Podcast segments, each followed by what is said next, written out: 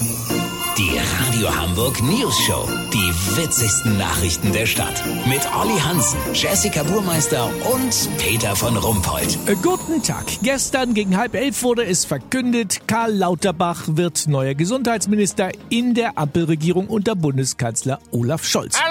Herr Lauterbach, nun also doch Sie. Es hieß ja zunächst, Sie seien durch Ihre Twitter- und Talkshow-Präsenz für den Job des äh, Gesundheitsministers irgendwie ein bisschen verbrannt. Verbrannt? Nö, aber ich gebe zu, ich bin heiß. Heiß auf den Job. Ich hab Olaf immer gesagt, wenn er mich braucht, bin ich zur Stelle. Jetzt gibt es Spötter, die sagen, als Gesundheitsminister sollte man aber schon wissen, dass es auch noch mehr Krankheiten als Covid-19 gibt. Da haben Sie recht. Aber ich sag immer, was nützt der schönste Herzinfarkt, wenn man vorher an Corona stirbt? Ja, Sie haben sicher jetzt viel zu tun und noch viel zu verbieten. Deswegen äh, nur die eine Frage, worauf äh, freuen Sie sich denn nun am meisten? Auf alle Kolleginnen und Kollegen der neuen Ampelregierung. Wie Sie ja wissen, habe ich eine Schwäche für Mutationen.